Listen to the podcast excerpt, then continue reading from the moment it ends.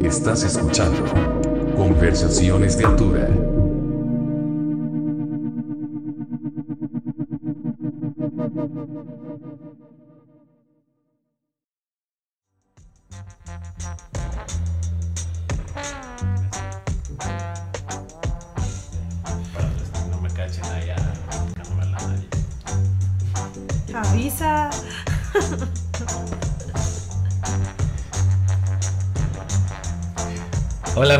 Muy buenas noches.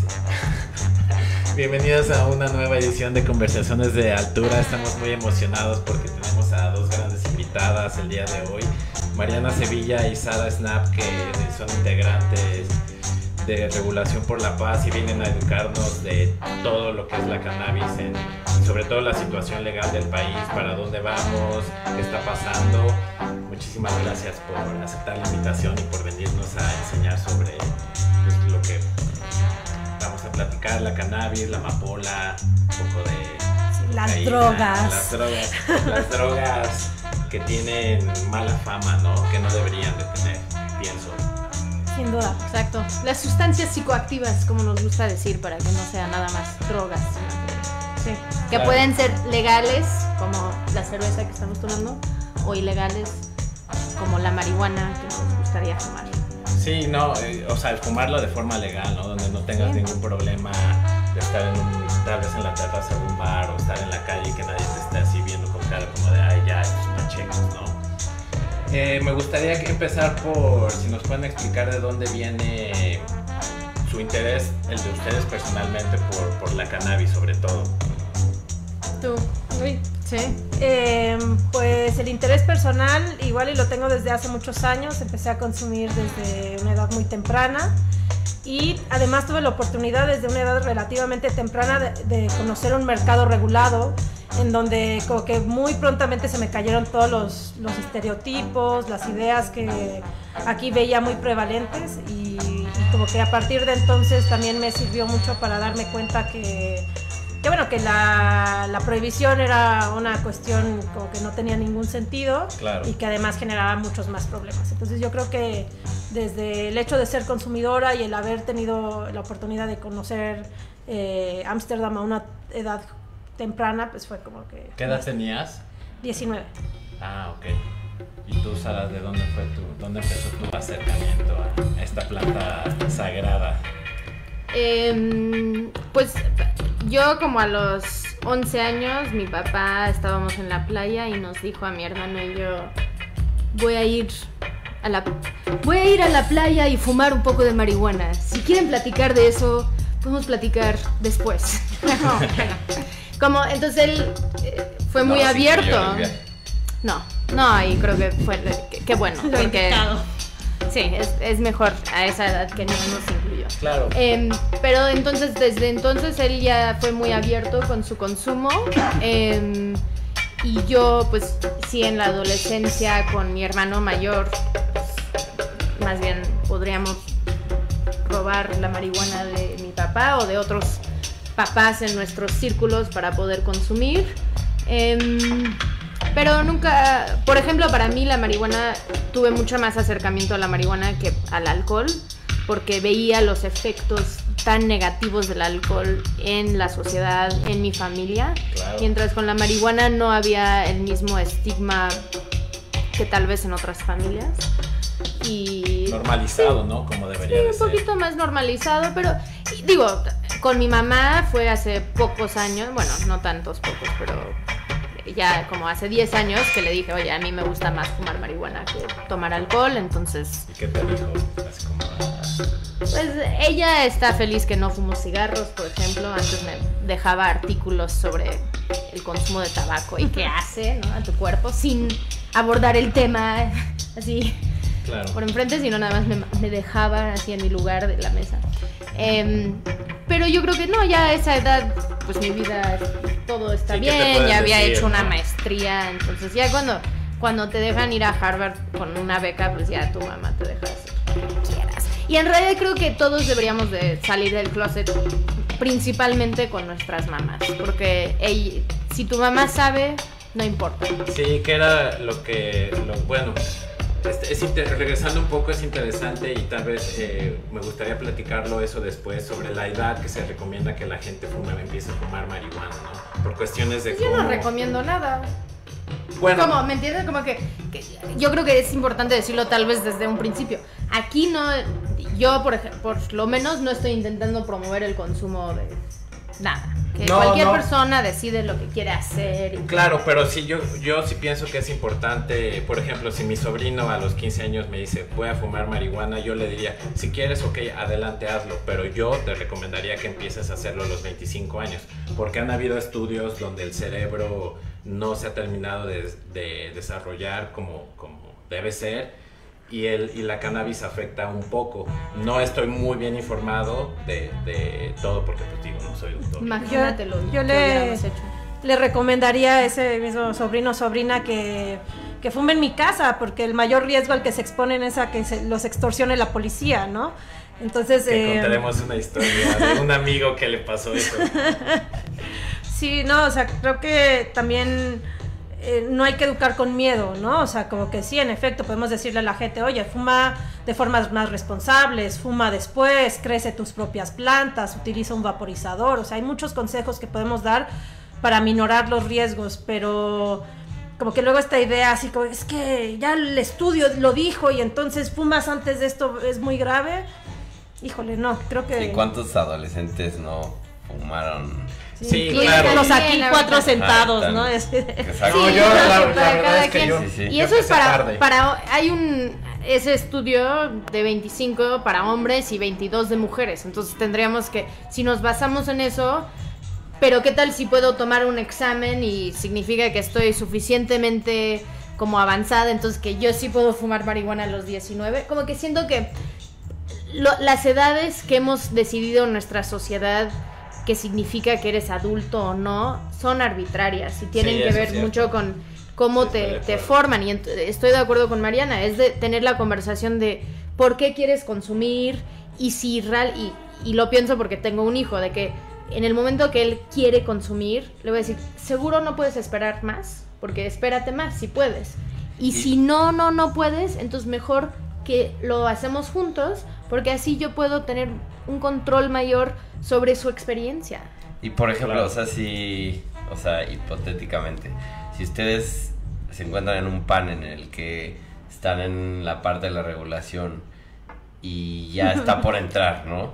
Entonces tiene que haber como ciertas restricciones al consumo, ¿no? Obviamente. Sí. Sí, Y proponemos que se restringe. Ajá, la pregunta es a ustedes, a las dos. ¿Ustedes qué edad considerarían que sería adecuado Claro. permitir el uso de la cannabis en la sociedad, digamos? y por O sea, pero eso se O sea, como que pregunta existe ya una mayoría de edad que hemos establecido y que es una edad arbitraria, pero que son los 18 años y que yo no, no pediríamos que fuera una edad distinta. Diferente, o sea, si ya puedes votar, si ya puedes estar en el ejército, ¿por qué no podría? O, y- o tomarte una cerveza que es mucho más peligrosa, digamos, en términos reales, que, que tomarte un churro, ¿por qué no? Sí, claro, aparte es como muy extraño, ¿no? Porque un día tienes 17 y, y de 11.50 de la de 11.59 de la noche a 12 de, de la medianoche ya eres mayor de edad, ¿no? Entonces es como, como si en esos segundos romper. pasara algo de magia, ¿no? Bueno, y por eso tal vez en nuestra sociedad tenemos que pensar en cuáles son las normas culturales y sociales que estamos generando alrededor de la toma de decisiones. Entonces, yo lo pienso mucho más allá de nada más las sustancias psicoactivas, hacia la sexualidad, las relaciones con otras personas, ¿no? De, de pensar cómo estamos creando espacios para que los jóvenes, las y los, pueden ir desarrollando y haciendo las preguntas no basadas en miedo, sino con gente que les van a dar respuestas reales para que cuando ellos preguntan, oye, si fumo marihuana, ¿qué va a suceder? Pues te vas a reír muchísimo y vas a comer chetos y Claro. Coca-Cola o algo así. No te... Y tal vez al día siguiente vas a sentir algo porque estabas como sonriendo demasiado y esto fue como afectó a tu cerebro y entonces esto es lo que sientes después. Pero si dices vas a ir y matar a tu abuela y bla, bla, pues No, entonces nunca. como que no Sí. funciona ese tipo No, de educación. Mejor ten ahí tu Coca-Cola cerca por si te da la pálida, ¿no? O sea, como entender cuáles son los riesgos reales. ¿no? Claro, y sobre todo que la gente sepa que de marihuana no se van a morir nunca, tendrían que consumir, no me acuerdo cuánta es, Es la bueno cantidad. saberlo siempre. No, porque hay gente que cree que Bueno, es que alguna sí vez una- con una sí amiga y mi amiga así de. "Ay, ya me estoy muriendo y no sé qué, y la tuve que calmar y es como, no, no, te, no pasa nada. Bueno, ¿no? porque te sientes horrible y Sí, eso es sí, real. sí. O sea, te claro. puedes sentir muy mal, pero no te vas a morir. Pero hay gente Como- que cree, to- perdón que te interrumpa, Sí, hay no. gente que todavía en el 2019 cree que la cannabis te puede matar, ¿no? Es que No, llevamos y es 100 importante- años de desinformación. Sí, sí, sí. Sí. Y es importante saber que no te va a matar, a ¿no? matar. O No. sea, y se me hace muy Puedes extraño. hacer una estupidez. Sí puedes hacer una estupidez Claro, y sí, matarte sí, sí. a ti mismo. Entonces, en Colorado, después Y de te la regulación, cruzar la calle y no voltear y te Totalmente. atropellan, ¿no? Algo hubo un güey que consumió muchísimos comestibles, era menor de edad y él se tiró de un balcón y murió.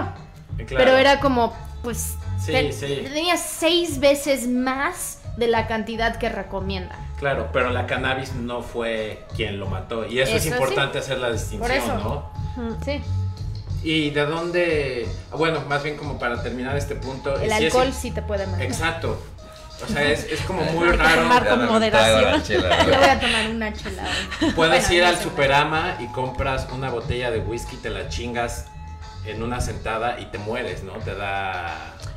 Pero la mayoría de las personas no hacen eso, ¿no? Pero sí ha Y habido que- casos, pues, claro, y y existe que- la Y posibilidad. que muchas veces cuando hay este tipo de sobredosis, sobre, tanto en el alcohol o como sustancias este, ilegales, tiene que ver con la calidad del producto, ¿no? Y que muchas veces si no estamos expuestos a un producto de calidad, pues corremos muchísimos más riesgos y que en el mercado de las drogas ilegales, pues son todas, ¿no? En ninguna parte hay un, este, no sé, institución pública que esté verificando la calidad de las cosas, ¿no? Y que muchas Claro. veces también en los casos estos que sabemos de que hubo una boda en el pueblo no sé qué y se quedaron todos ciegos porque hicieron un aguardiente que estaba mal hecha, pues sí, sí es claro que es un riesgo, ¿no? Pero por lo Bueno, general está asociado sí. tanto a la cantidad, pero particularmente también a la calidad.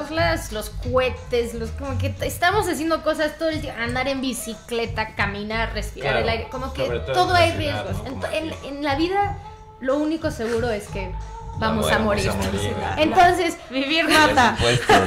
entonces Los impuestos. Bueno, quién sabe. Los impuestos en México más o Sí, menos, en, ¿no? en México. En te otros lados sí te agarran. Sin pagar impuestos, pero en el gabacho. te- Pero el punto es cómo, creo que el punto Así con, cayó el- Capón. con, con la regulación de las sustancias psicoactivas y esa parte es cómo podemos reducir los daños y gestionar el placer. Cómo también podemos tener una conversación de por qué las personas consumen sustancias, porque nos da placer. Y eso está bien. Sí, Pero totalmente. ¿cómo lo haces de una manera segura? Hoy alguien también me preguntó, ¿tú crees que la paranoia que, que, que sucede es por la ilegalidad de la sustancia? Y dije, pues no vamos a saber hasta que Buena lo pregunta, regulamos o legalizamos, ¿no? Como que No, pero no, no es por la. No. tienen la, no, pero creo que seguro Sí te puede aumenta. meter un poquito. O te sea, puede llevar a un mal ¿no? viaje. Claro, claro. Sí te- sí, sí. sí te ponen si estás en la viaje. calle y estás pacheco, dices, puta, no se van a dar cuenta y me van a levantar y Claro, me van a claro, sacar claro. la- piensa- No, Algo te acabas sí de viene dar atrás de y te mí. topas a tu mamá, Sí, se va a dar ya. cuenta, ¿no? Pero O si tu mamá ya Ya sabe, Ya no hay problema. Ese en hashtag Colombia es, es Colombia, ¿no? es de Colombia. ¿Cómo es hashtag mi mamá sabe? Tu mamá, mi mamá ya sabe. ¿Y cómo, cómo fue que se dio esto de regulación por la paz? ¿En qué proceso va? Pues Regulación por la Paz empieza, y después te puedo decir dónde estamos, empieza justo después de las elecciones del año pasado, donde muchas organizaciones nos reunimos para platicar sobre, pues hubo estas promesas en la campaña, creemos que va a haber esta apertura, ¿qué hacemos? ¿Cómo creamos una plataforma eh, desde la cual podemos impulsar una agenda? Entonces nosotros hicimos una agenda dentro de los rubros de la justicia transicional, em, incluyendo verdad y justicia, memoria em, y acciones inmediatas que se podría tomar. Y entonces ahí empezamos a impulsar eh, este espacio. Las dos trabajamos en Instituto RIA, que es una de las organizaciones que fundó Regulación por la Paz junto con muchas otras organizaciones que creo que tenemos La imagen, ¿no? En una pantalla. imagen de, de todas las organizaciones, bueno, de varias que están ahí. Vamos a poner ahorita, Em, el favor de para que igual la gente esté enterada y sepa de, Sí. de quién forma parte de esto, ¿no? Bueno, y todas. todos ustedes pueden formar parte. Sí, ¿cómo la Eh. gente, como paréntesis, puede integrarse a Regulación por la Paz?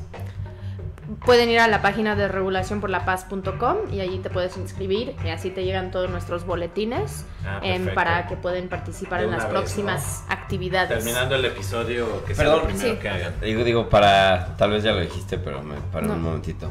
Entonces, todas estas organizaciones forman parte de Regulación por la Paz. ¿no? Así O sea, es. digamos que todos Es ellos... una coalición. Ajá, todos ellos es Regulación por la Paz. Y nos estaba comentando que ustedes pertenecen o empezaron, digamos, en el Instituto RIA, ¿no? O Sí, como- y Mariana también tra- está en Reverdecer Colectivo. Yo soy consejera en Reverdecer Colectivo. Son como... Todos son aliados y hemos estado en... O sea, somos- participando y Somos colaborando. muchas personas que abordamos el problema que ha generado la política de drogas actual desde de, de distintos ámbitos, ¿no? Entonces, tenemos pacientes, tenemos mamás de pacientes, tenemos personas que trabajan reducción de riesgos y daños, eh, gente que lo ve desde el ámbito legal y que llevan a cabo eh, litigios estratégicos. eh, la coalición, o sea, como que nos dimos cuenta que todos llevábamos trabajando este tema durante muchos años, eh, como de forma independiente, todos nos conocíamos, coincidíamos en los mismos foros y que este, este momento histórico presentaba una oportunidad de organizarnos, de ponernos a trabajar en conjunto, de compartir información, de empujar ciertos temas. Y pues bueno, ya llevamos un año trabajando en, en conjunto. Wow, y se ha avanzado mucho, ¿no? Yo tuve la oportunidad de ir al, al último foro que hicieron en Coyacán y me sorprende que ya lo que han logrado, o sea, y sobre todo de la, de la parte política ya se está dando mucha apertura, ¿no? Como que los mismos eh, políticos ya es como... Ya está cambiando poco a poco ese chip de satanizar a, la marihuana como algo malo, que era lo que estábamos hablando, y darle la oportunidad y la apertura sobre todo que se use de forma medicinal, ¿no? Sí, totalmente. Digamos que em, durante el último año entonces eh, estábamos acompañando los procesos primero con la ministra Olga Sánchez Cordero en la redacción de la iniciativa que ella presentó en noviembre del año pasado. Y ahora desde que ella presentó eso y primero estaba en la Comisión de Salud y ahora está en la Comisión de Justicia, pues estamos intentando apoyar, acompañar, estar ahí por cualquier cosa que ellos necesitan en este proceso de los eventos públicos que ellos están haciendo, pero también em, en la redacción de un dictamen, que es realmente lo que ellos les va a tocar. Claro. Y se, se hizo un dictamen, igual, perdonen si no ocupo las para los términos, términos, adecuados, pero eh, estuve más o menos leyendo y escuchando como notas. Tengo entendido que se hizo un dictamen en noviembre del año pasado, ¿no? O se, bueno, salió... Eso es la iniciativa que se presenta. se, ajá, se presentó una iniciativa que hubo bastante controversia porque teóricamente se iba a, a beneficiar más a, la, a las farma... Ah, bueno, Sí. a estás las- hablando, a sí. las sí, sí, Tenemos que ir hasta farmacéuticas. 2017 ahorita. Sí, o sea, O no- bueno, Sí. este, sí, digo, yo quería como Sí. adentrarnos un poquito más en el detalle que es como, para mí se me hace como muy importante. Claro. Entonces, igual si quieren empezar con la historia desde el principio para que todo el mundo esté claro, porque a lo mejor yo ya leí un poquito de eso, pero no todo el mundo. O En mil Gracias, en 1940. 1920 prohibieron la marihuana en México. Bueno, sí, puedes En empezar ahí. 1940 se legalizó Por seis meses. Este, no, pero digamos como que fast forward a Sí, la sí. actualidad más o menos. ¿Cuánto largo? En, en 2015 se empezó a crecer el movimiento de marihuana medicinal en México a raíz del caso de Grace Elizalde y que después de dos años de que los pacientes estuvieran yendo ahí a tocar las puertas del Senado y que pasara un amparo y toda una serie de procesos, logró pasar una iniciativa de marihuana medicinal y de investigación, ¿no? Y entonces, como que... 2015. 2017. 17. 17. Se aprueba en, ok. 2000 en junio de 2017. Y se les da eh, 180 días para presentar las reglamentaciones, que era este documento que se estaba esperando. Bueno, no, no pasaron más de 180 días, de hecho pasó como año y medio más, Peña Nieto ya estaba hacía tres minutos de irse, o sea, literal a dos semanas, Y la y en la. COFEPRIS sacaron unos lineamientos. Eso, exacto. Los lineamientos son como unas reglas internas de este De COFEPRIS de órgano de la Secretaría de Salud y que Era lo de menos del 2% de THC para que fuera. Este, Eso estaba en la ley. En la, en, en la ley, y Ah, pero, pero, o sea, creo que decía que los productos de menos de 1% estaban en la lista 4 y que además, bueno, y que los de más de 1% estaban en la lista 2, o sea, cualquiera de los dos se hubiera podido comercializar, pero que eh, en realidad dio una serie de permisos a los que estaban en la lista 5, que eran lo de lo- los amplios, amplios, ah, amplios usos industriales, y se, se dieron una serie de permisos. Sí se dieron. Pero esos, o sea, ahorita están ahí. Y, y esos permisos, como que no existen.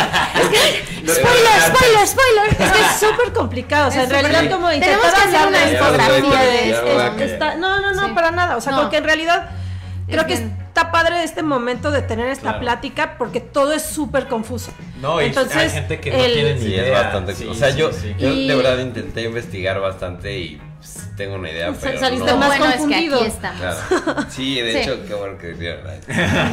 El punto es que en marzo de este año revocan esos, bueno, esos lineamientos. Y entonces ya no hay reglas. Y de, De este cualquier año. modo no haya reglas para todas las demás cosas, porque COFEPRIS pues es una parte, pero pues en realidad para poder importar, exportar, producir, investigar, requieres de otro tipo de instituciones también. Entonces, bueno, al final del día esas reglas no se han podido plasmar y apenas hace una semana la Suprema Corte, a través del caso de, de Carlos, que es un paciente que requiere de este tratamiento, dio instrucciones de que, oigan, ya saquen esto, tienen otros 180 días. Entonces, bueno, estamos en este limbo en donde ellos... O sea, saquen los lineamientos, o sea, los lo- nuevos. el reglamento, porque el los lineamientos, Ya o sea, están. como que, es, como que están las leyes y luego vienen los reglamentos y luego vienen los lineamientos y entonces como que hay ciertas categorías y entonces se habían saltado el paso de reglamentar. Y O sea, entonces el Presidente- era- Un presidente tiene, normalmente tiene que firmar el reglamento para que sea ley. Peña Nieto nunca quiso firmar eso. Entonces, Cofepris nada más emite su cosa, así dice, bueno, pues como ellos no lo van a hacer, Julio Sánchez y Tepos, que es el comisionado de Cofepris en ese momento, dice, pues yo voy a sacar mis lineamientos. Da permisos po, po, po, po, po, Sí. a todos sus amigos. Ajá, claro, claro. Hay una Porque fue, digamos, la conferencia con- de la prensa. controversia, ¿no? Sí, eso fue la controversia. Porque podían importar productos y. No, y además saca las reglas hoy en la mañana y ya había 10 formados en la tarde. Claro. No, ¿Quién tenía sus papeles listos? Entonces, había toda una Y cosa. por eso la sacaron el antes nuevo, de, de que cambiara el. Sí, fue noviembre. una semana antes. el, O sea, nue- mismo el nuevo gobierno toma posesión y dice, pues nosotros vamos a revocar esos lineamientos y por ende, ¿hay permisos o no hay permisos? Ahora Cofepris dice que sí ha estado dando permisos. Y, los, y los, el mercado dice que están vendiendo con permisos, todos.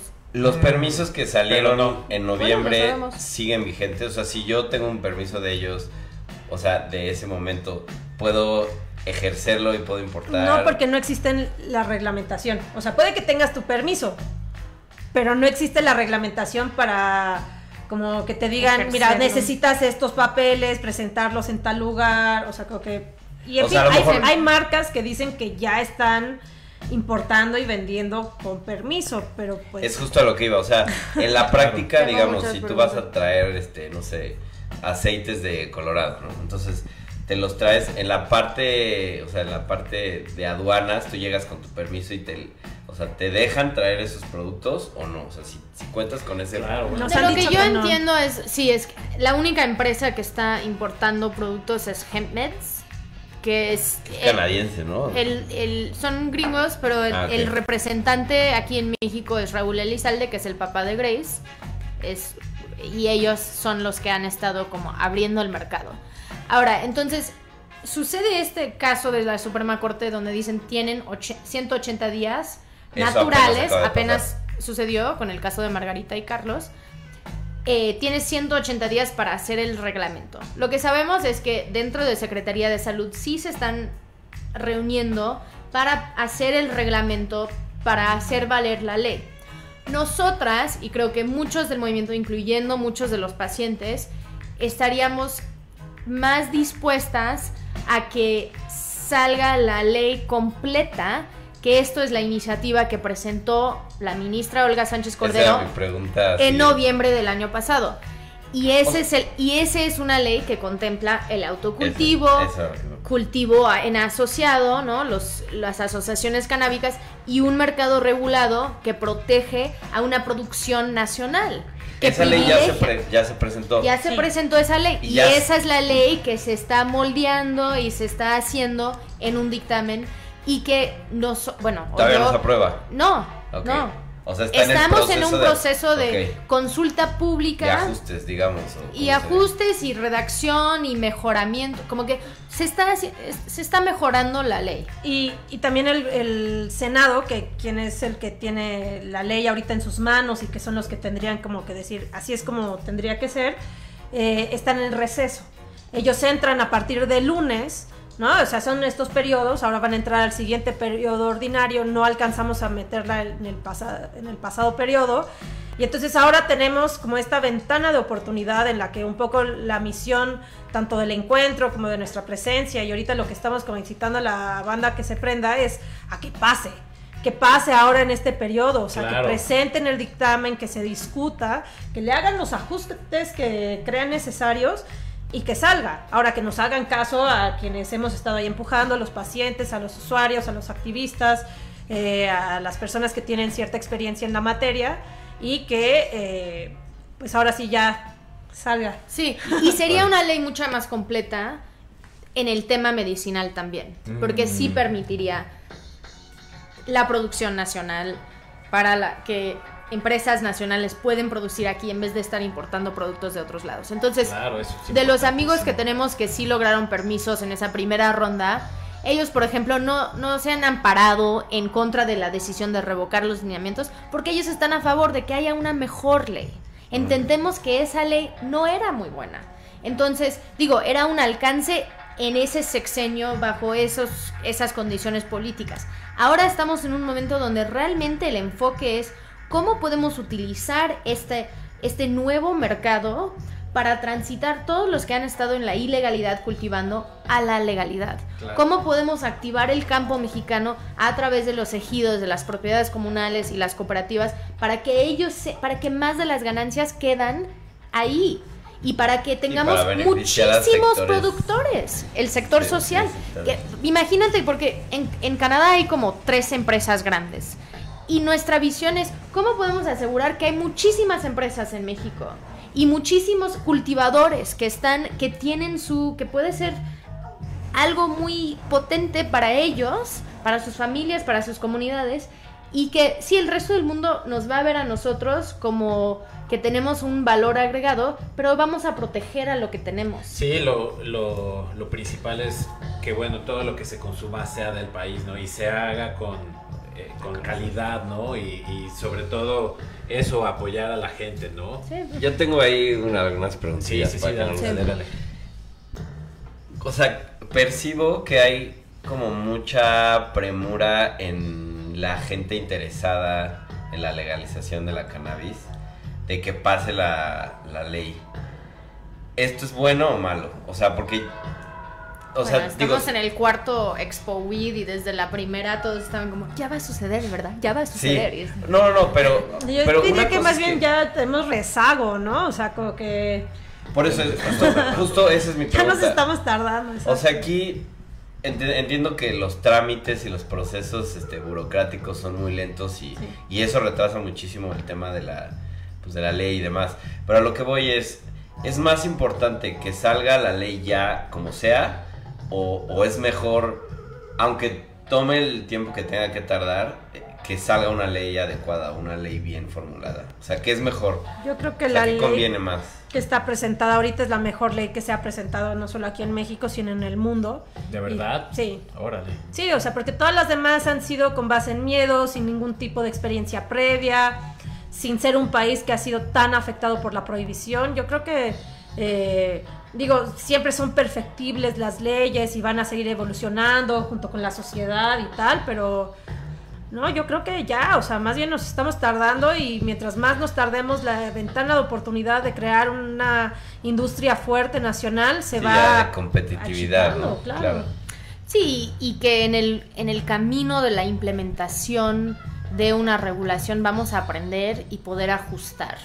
Pero lo que nosotros estamos abogando por un mercado que sí sea restringido, pero no como Uruguay, pero en el tema, por ejemplo, de inversión extranjera. Ah, entonces, de que uno puede entonces saber si, si vamos a crear un mercado donde te- hay cierto control, porque sabemos que con el tiempo se va a ir abriendo, pero es mucho más difícil hacer uno todo. abierto y después intentar cerrarlo. Entonces, Claro. sí estamos, pero y, y creo que esta ley y lo que estamos intentando empujar es un modelo mexicano, entonces no es el modelo uruguayo, no es el modelo canadiense, no es el modelo estadounidense, es algo que va a funcionar para México. Y sí hemos pensado mucho en el contexto. Y controlar, ¿no? Sobre todo, eso, perdón que te... Sí. eh, controlarla, sobre todo que no invierta mucho canadiense o americano, ¿no? Pues que uno eso es tiene como, que buscar la manera como dentro lo que de se las rumora, leyes. ¿no? Como entre la gente que está involucrada en esto, como parte de,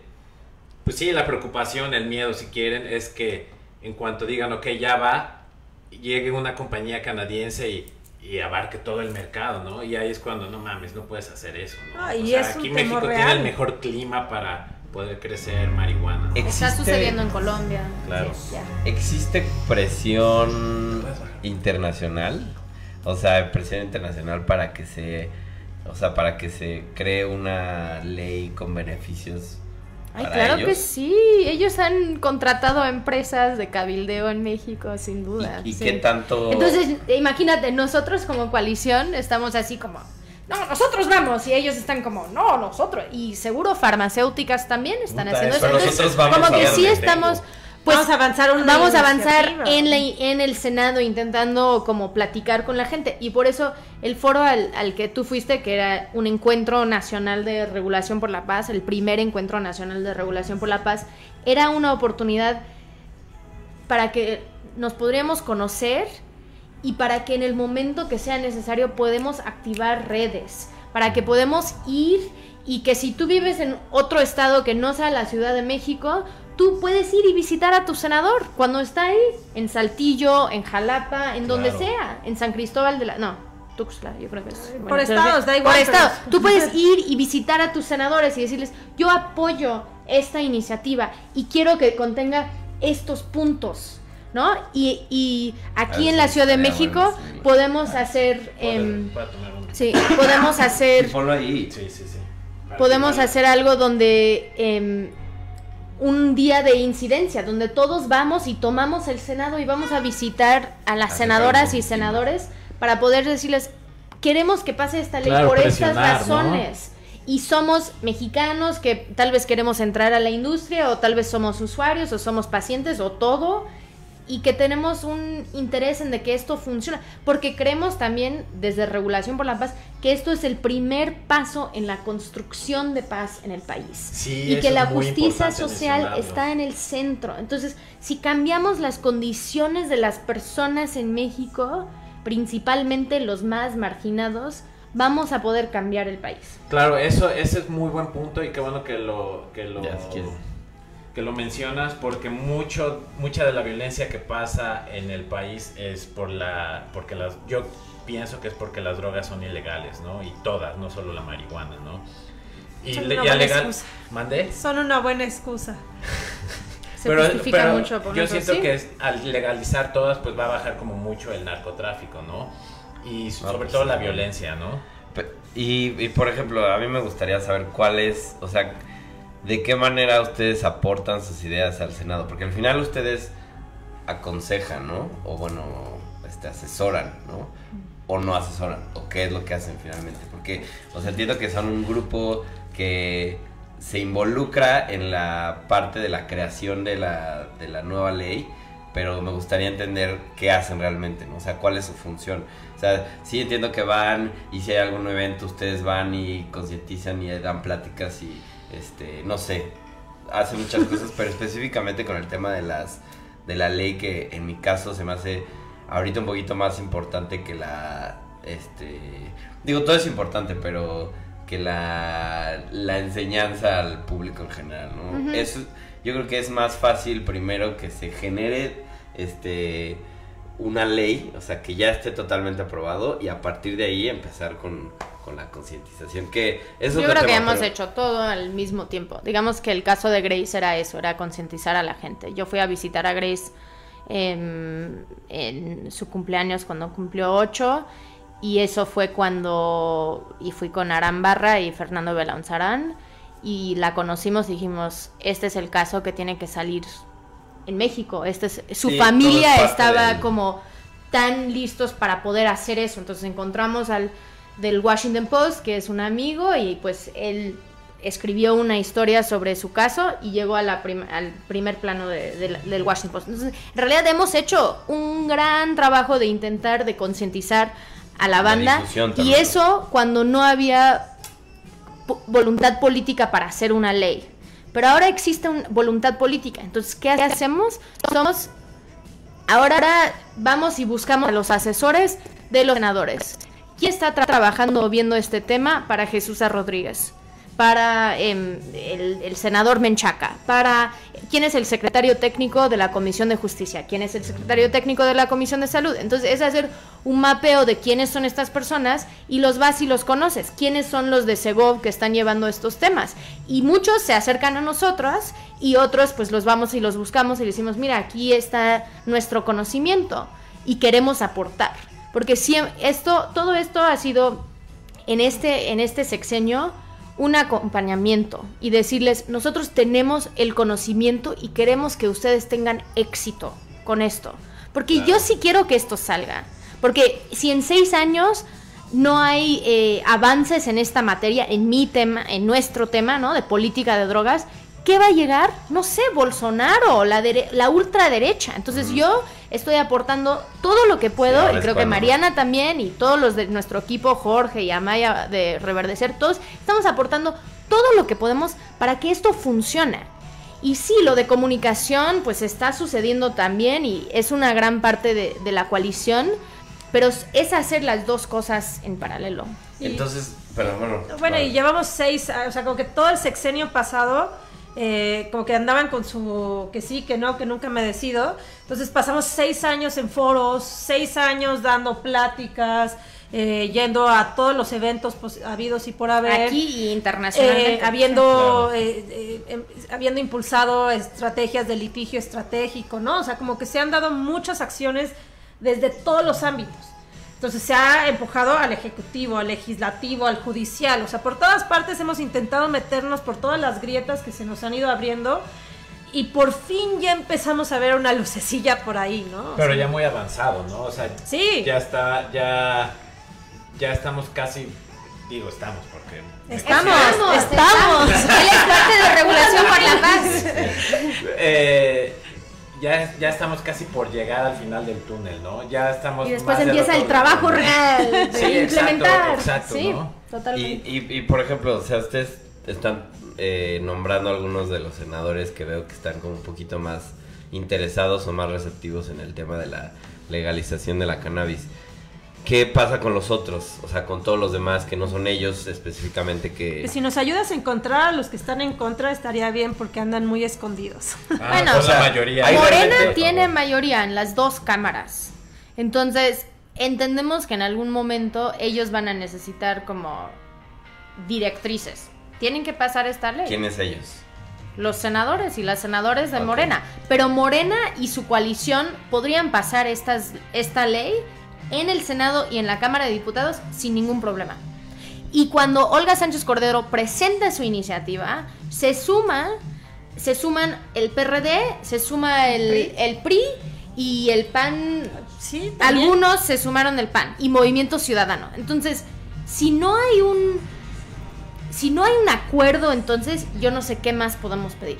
Tenemos la jurisprudencia que ganamos en la Suprema Corte. Tenemos esto, tenemos la iniciativa, tenemos eh, una, la mención en el Plan Nacional de Desarrollo. Entonces, todo existe para que suceda. Ellos ahorita están en este proceso de consultas públicas, hicieron unos cafés temáticos en el Ah. Senado. Cuando yo fui, no, todos estaban de acuerdo. presentes. Sí, bueno, fuimos como cualquier otro ciudadano que se suma. Y siguen habiendo más foros en los que también están Sí. convocando a la ciudadanía y estamos haciendo un esfuerzo. Del por 9 al ocupar 13. esos- esos Sí. espacios. No, nada más porque si alguien quiere, el 9 al 13 de septiembre va a haber foros. em, cannabis.senado.gov.mx. MX. Entonces, que Por es difícil el... Digo, perdón que haga esta pregunta, pero, No, o sea, ¿qué, o sea, ¿qué gano yo yendo a esos foros? O sea, Bueno, puedes sea, escuchar ¿a qué y después O tomas sea, ¿qué el micrófono, pues? toma el micrófono y que ellos puedes decir, representan. yo quiero que esto suceda. Justo es eso. o sea, Yo soy ciudadano. La, o sea, está abierta Sí. el diálogo Es que Sí. ellos se con los paran ahí y senadores. dicen que van a hablar en tu nombre. No, no, no, no. O sea, sí sé que hacen senador, sí sé que hacen diputado, pero me refiero, o sea, tú como civil, este, ¿para qué querría ir a un foro de estos? Entonces, Bueno, los cafés temáticos era una dinámica muy o sea, participativa. lo, lo pregunto para que la gente sepa Sí, y no. que se, Claro. o sea, se entere, ¿Tú porque dices, fuiste a los cafés? Es No, que son... hay un no foro, pero pues, Es ¿de qué, chinga, a qué, voy- qué es un foro? ¿De qué Sí, me es que estás Para tienes decir, toda la quiero razón, o sea, marihuana, tienes razón, quiero o sea, creo marihuana, hay como que distintas haz lo que formas. quieras. Sí. Hay distintas formas, o sea, creo que en efecto hay algunos foros en los que lo único que hay que ir a hacer es a poner la cara, a sentarse y que vean que hay público. Hay otros en los que te piden que hables. Este otro que fuimos era una dinámica bien diferente porque ponían un montón de mesas y tú hablabas con la gente en la mesa y contestabas unas preguntas en línea. Oh, y- wow. Sí, bastante interesante, o sí. sea, como... O sea, ya está moderno, ¿no? Pues están Ese intentando ya, ¿no? modernizarse, sí, o sea, como que yo sí veo un verdadero esfuerzo por escuchar a la ciudadanía. Yo creo que algo que es muy importante y que yo vi que genera mucho impacto es que conozcan a gente común y corriente que vaya y les diga es que yo soy usuario y fíjate que soy Claro, dentista claro. o arquitecto, abogado, A la mamá o, de, ah, quién sabe, de sí, a la madre de familia, lo que sea, ¿no? O sea, como que realmente no O yo soy de Saltillo y quiero que esto pase. Sí, o soy, Soy ingeniero bioquímico, o genetista, o Claro. que soy... Soy veterinario Eh, y sí. quiero poder dar cannabis a mis a mis a las mascotas. Había Hay todos muchos los ve- grupos de veterinarios. veterinarios. Era como Sí, eso es lo bonito, ¿no? Que al foro al que yo fui vi gente que bajo al los... encuentro. Porque ¿Qué no era un foro. No, nada más. Lo digo porque hemos hecho miles de foros y los foros son donde una persona habla Ah, ok, y todos bueno escuchan, ¿no? O un panel. Porque yo tenía como esa duda, como esto es un foro, un No, encuentro, y lo, ok, queríamos que fuera un bueno. encuentro, porque todos tomaron la palabra. Sí, dos sí, todos veces. nos presentamos, me acuerdo. Y en el cierre también todos. Entonces, justo el encuentro Déjame era. eso, eso es buena- era buena cambiar la dinámica. Era decir, no importa si, si no necesitas conocer a Mariana y yo, necesitamos conocernos a todos. Entre todos, ¿no? Y a lo que Estuvo iba es de que estuvo Estuvo bien, padrísimo. me gustó. Ya viene otro. Sí, segundo que regrese que ponga la, la foto, porque en verdad estuvo padrísimo, porque digamos que la banda que llevamos muchos años en este tema ya nos conocemos y como que pues ya medio topamos nuestras capacidades, pero ver a tanta gente Nueva, tan informada eh, o con tanta disposición de aprender, de poner ahí al servicio de la causa todas sus habilidades, conocimientos, contactos, este mismo el estar en este espacio, que nos estén viendo, o sea, creo que son muchas cosas que se van ahí creando de a poquito, cada quien va poniendo su granita de arena Quitando y sí va la apatía, ¿no? La muchísimo. del La, encuentro. la ya apatía estamos que, hablando del encuentro. que luego tristemente hay en el país, ¿no? Como, a mí se me hizo muy buena pregunta la de Andrés, como poniéndome de un punto como de alguien que nada más fumo, como, pues, ¿de qué me sirve ir, no? Entonces luego esa apatía hace que se detengan las cosas, pero ya ustedes que lo están explicando y la gente que nos está viendo, como que, como que, ay, güey, entonces ya empieza Es de como decir, a ¿por qué más, quieres ¿no? que algo sea diferente? Ve Sí, a sí. explicar por qué crees que es importante esto. Todas esas personas que aparecen ahí, ¿quiénes son? Exacto. Yo qué sé, son gente que a las 10 de la mañana en un domingo vinieron a compartir. Y sobre todo de diferentes... eh, al encuentro de sociales. regulación Al paso centro paso. veracruzano. Nosotros hicimos un Ah, ok. llamado a todas las puedes ver. personas que habíamos conocido durante este último año Ujú. Y les dijimos, oigan, queremos conocerles, vengan, reunámonos, veamos qué puede salir entre en el trabajo en colectivo. Llegaron más de 100 personas. Sí, sí. Este, estuvo padrísimo eso, como que el Sí. compromiso de llegar a las 10 en un domingo. eh, Después de la party, ¿no? Ajá, ¿no? Y como que, O que y con no ganas fueron de de party porque querían Porque estar en el claro. encuentro. y que, y que party. tenían, ¿cómo se llama? Pero no Pero que llegaran a trabajar. O sea, como que fue bien bonito porque al final hicimos como un círculo como de, bueno, ¿qué te llevas? Y muchísima gente dijo, trabajo. Y para nosotros es como de, qué padre poder ir encontrando otras personas que quieren trabajar el tema y que además saben muchísimas cosas y que tienen otros contactos que nosotros Claro. no y que tienen otras formas de ver la vida y que además también sirve de ejemplo, ¿no? O sea, porque igual y aquí, igual estás muy lejos, igual y no podías ese día, pero tú te puedes reunir con tus amigos, tú puedes ir eh, generando nuevos materiales, utilizar los que nosotros quieren, sí. hemos puesto en la página, ¿no? O sea, como que eh, hay muchas formas de colaborar y está... O sea, creo que para nosotros fue muy bonito eso, como que ver que había mucha otra gente que Sí, también quería sí. formar parte de esto. Y sobre todo, de, eh, vuelvo a decir lo mismo, como de diferentes eh, Todo tipo de gente, sociales, ¿no? todo no tipo todo, de gente. No, no el típico, porque seamos honestos, también existe un estereotipo del pacheco, ¿no? De, de la persona que usa, de la Sí. persona que usa la cannabis, ¿no? Como recreacional. Y me dio un chingo de gusto que no vi a nadie eh, bajo ese estereotipo en el foro. No le encuentro, En el- encuentro. en el encuentro. Perdón. Eso de que no Este, hemos fumado nada. Y eso que El no todavía no hemos. El encuentro. No, hay jus- creo que el encuentro era la oportunidad para que podríamos hacer estos grupos de trabajo, para que ahora vayamos haciendo ese movimiento que decías, porque para nosotros es hacer el trabajo interno en el Senado, pero es crear un movimiento. Y un movimiento que no nada más es pro cannabis, Exacto. sino pro regulación porque creemos que es parte de la construcción de paz. Y por eso en el logo también está la flor de la amapola. Ah. Porque eso sería como el siguiente paso. Que no hemos, hemos. El debate está abierto sobre este tema, pero no lo hemos. No está aterrizado todavía. Y para nosotros tenemos que primero cannabis, lo vamos a Sí, sí. implementar, lo vamos a evaluar paso a paso, ¿no? y lo Claro. vamos a ir siguiendo. Pero para nosotros no es hacer un excepciona- excepcionalismo a una sustancia, sino entender que todos los que consumimos, todos nosotros, las personas que usamos sustancias psicoactivas, tenemos un derecho a un acceso seguro, eh, a calidad y a no ser criminalizados. Entonces, también es importante. lo vamos a buscar. Yo trabajo con una organización en Colombia y ahí tenemos una propuesta Sí, claro. sobre la regulación de la cocaína. Porque si en Colombia no se aborda el tema de la cocaína, ellos nunca van a lograr la paz.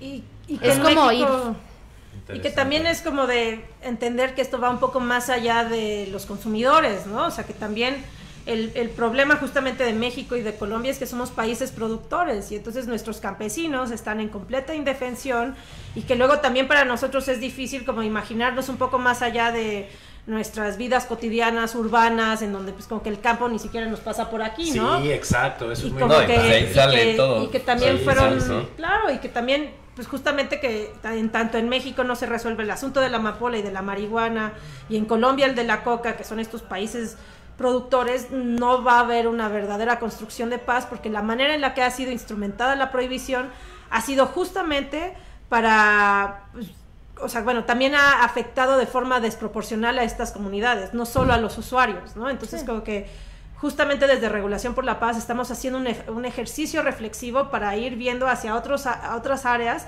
a las que igual y o no tenemos acceso o que no hemos eh, podido escuchar tan nítidamente eh, su- sus reclamos, ¿no? Y cómo podemos ir eh, también abriendo estos lazos, estos medios de comunicación, ¿no? Sí. Claro. Es un cambio de paradigma. Sí, Eso es lo que- totalmente. Hay, hay otros, Twitch, ¿no? hay otros grupos que colaboran o se integran a la parte de la regulación además de ustedes o ustedes son todos, o sea, o sea es nada más una representación de todos los grupos que están este, interesados en, en- Somos muchísimos. Sí. Ok, son varios grupos además de regul- regulación por la paz, supongo. Sí, creo que el otro actor fundamental es el movimiento canábico mexicano, que lleva muchísimos años, que es que formamos parte también como Sí, usuarias, como que eh, y que ellos han sido los que han impulsado las marchas durante los últimos 19 años, eh, que ahora varios de los fundadores de ahí pues formaban parte de Cupid o ahora forman parte de Ameca, son los que tienen la revista Cáñamo, eh, Gary Sabiki, por ejemplo, que es ahora el comisionado nacional de adicciones, él formó parte de Cupid, como que hay toda una generación de activistas que nosotros estamos aquí porque ellos abrieron muchísimas puertas y porque ellos em, hicieron mucho del trabajo de dejar de decir adictos, por ejemplo, ¿no? De cambiar el lenguaje Eso, que claro, usamos, claro. em, de poder normalizar. Drogadictos. Ah, Sí, yo he Sí. tenido amigos, a mí, a mí se me hace como hasta estúpido, amigos más jóvenes que yo que me dicen, ah, eres un pacheco, pero ellos nunca hacen ejercicio, fuman una cajetilla diaria, ¿sabes? Y toman Es que cada persona, sí, Sí, sí, cada persona. pero, digamos que sí es, yo creo que nosotros estamos en este punto por todo, todos los cambios que ellos generaron y ahora estamos en un momento político importante donde tenemos un gobierno que sí, ha- que sí está abierto a la idea de hacer esto por el impacto que puede tener en el desarrollo del país y cómo puede impactar a la violencia y la corrupción. Nada más porque no quiero que pase una cosita que dijiste que sí va a impactar la violencia. A mí no me gusta em, prometer que la regulación de las sustancias va a impactar Sí, la resuelve, violencia. ¿no? No, Lo no, que no. yo creo, no, no de que no va a resolver, porque no va a resolver. Ya se han diversificado, como dijiste, el crimen organizado, si queremos ponerlo en un paquete así, No, pues es que, que no me que gusta. es, ¿no? Que, bueno, pero, pero, pero lo que yo creo, la regulación tendrá un gran impacto en la corrupción diario y la extorsión a usuarios, que, que vas a hablar de eso, de la que le pasó extorsión una historia a un amigo, A un amigo de un vecino. Eh, a mi primo. al primo de mi tía. Em, la extorsión, la extorsión a usuarios, el dinero que llega para implementar otros delitos, em, la corrupción que genera la prohibición y también la todo el esfuerzo del Estado en implementar una prohibición, ¿no? En detener usuarios, en procesarlos, todos los magistrados, los fiscales, los jueces, lo que todos ellos están enfocados en detener y procesar usuarios de sustancias. Entonces es de pensar cómo podríamos redireccionar esos recursos Claro. humanos y de dinero, erradicar cultivos. ¿Por qué? Entonces, ¿cómo cambias ese, esa dinámica? Sí, sí. Eso va a ser el gran Claro. cambio. Sí, sí. Y nada más la violencia ejercido, ejercida por el Estado, quitar eso de que ya no pueden justificar las violaciones a derechos humanos hacia las personas que usan drogas. Que es como de teoría de conspiración. No existen. No, es, que de tienes realidad. que pensar, tienes que como, quita- como que, ¿qué- ¿cuál es la narrativa que nos ha dicho el Estado y el discurso oficial que nos han dado sobre quiénes son los cárteles? Hombres con botas, con un sombrero, que vienen en una camioneta. Esos son, pero también son campesinos. Entonces como que hemos creado un otro, un enemigo externo, cuando en realidad son campesinos, el primo, el... para poder justificar este enfrentamiento que han tenido con las comunidades. Entonces, de que hay gente... Porque apenas cruzando la frontera ya no existen, ¿no?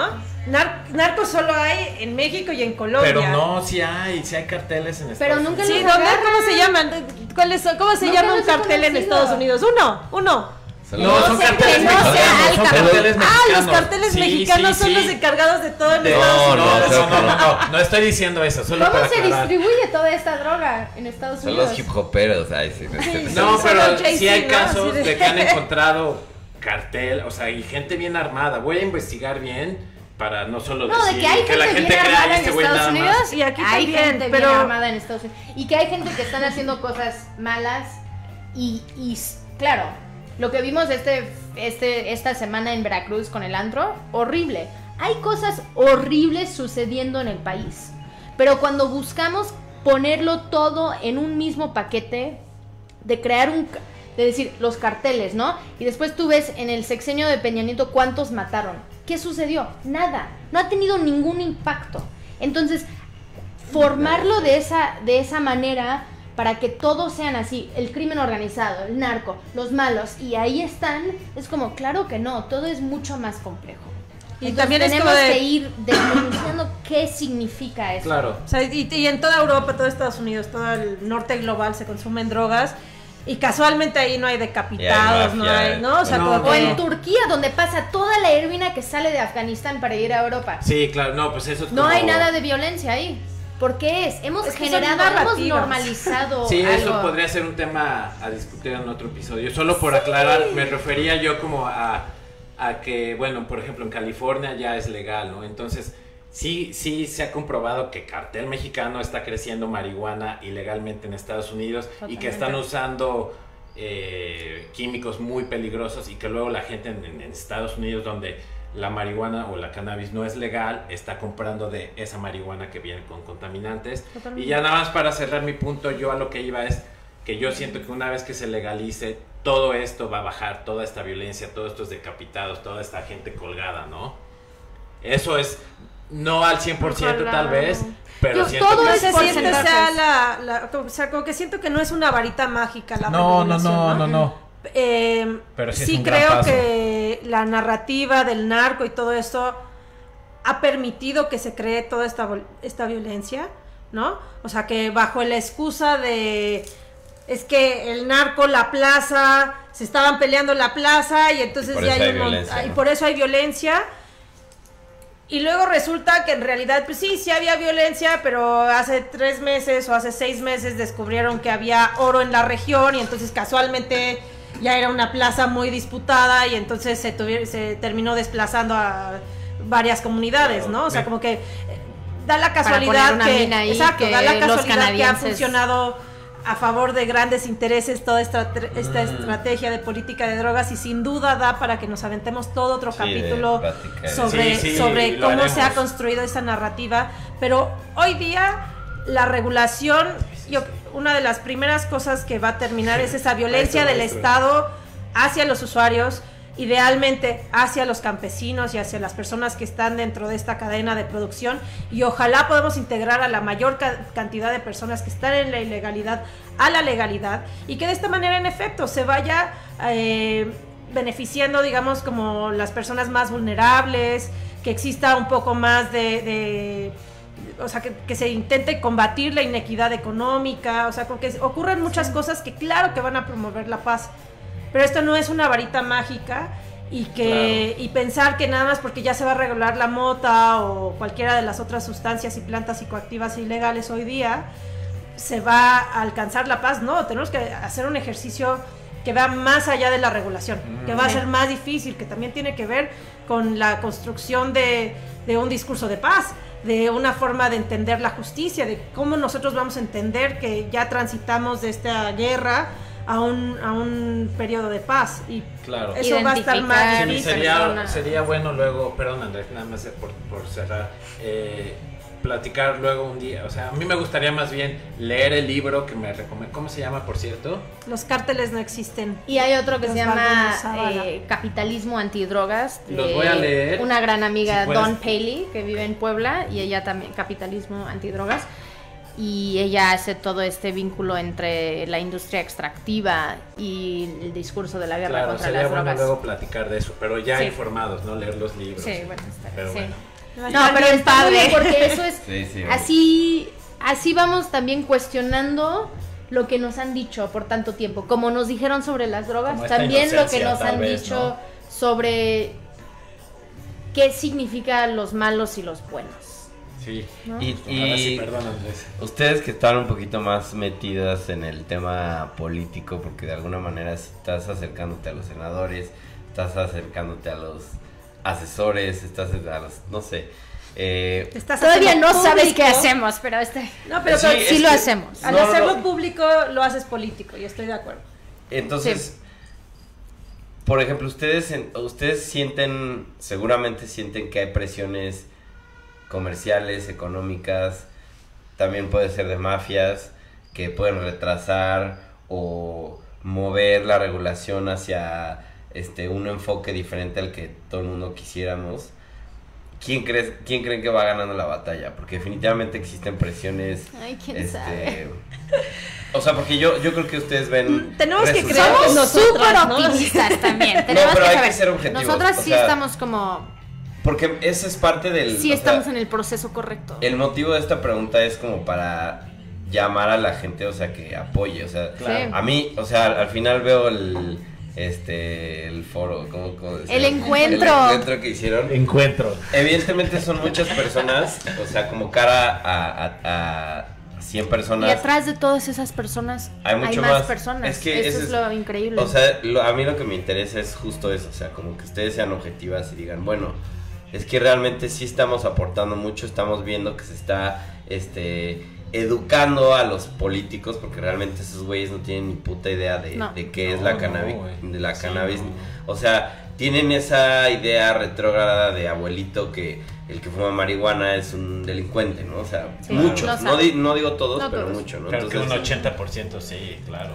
No y sabemos. existe, o sea, existe Sí. en los medios de comunicación una, o sea, también de pronto tú ves las, las, las redes sociales y hay, este, eh, retóricas o, o a lo mejor cosas que se burlan del- de estos políticos que hablan, como por ejemplo de Jesusa, que pues es- se ve que es una hippie forever, este, hasta morir, y se burlan de ella justamente para, para, no sé si es para demeritar o para tirar como ese discurso que realmente eh, creo que, Ella sí sabe. que sa- o sea, que sabe. Entonces la critican porque es hippie, porque habla y dice, habla de, de los espíritus y no sé, Ay, me bueno, de todo. Ajá. Me Entonces, encanta ese, hablar de esos Es como temas. que ah, o sea, la pregunta es, estas fuerzas, que puede ser mafia, que puede ser este intereses económicos, este comerciales, etcétera, etcétera, ¿qué tanto contrapeso tienen con respecto a ustedes y con respecto a la, a la regulación que, que se quiere sacar? O sea, ¿quién, ¿quién está pesando más en esta parte? O sea, ¿realmente la regulación por una mejora en la sociedad o una relación, perdón, una, una regulación para obtener beneficios económicos y de poder en el país? O sea, creo que ese es al final una de las competencias o, sea, o la competencia más complicada que sí está jalando, creo. ¿Sí? Sí, sí, creo que sí. Sí, porque todavía Sí. están aquí. Eh, perdón. Pues creo que de- nos favorece mucho que estamos en la 4T. Piensa lo que piensas sobre la 4T. eh, por Sí, lo menos, otro, otro plano, pero...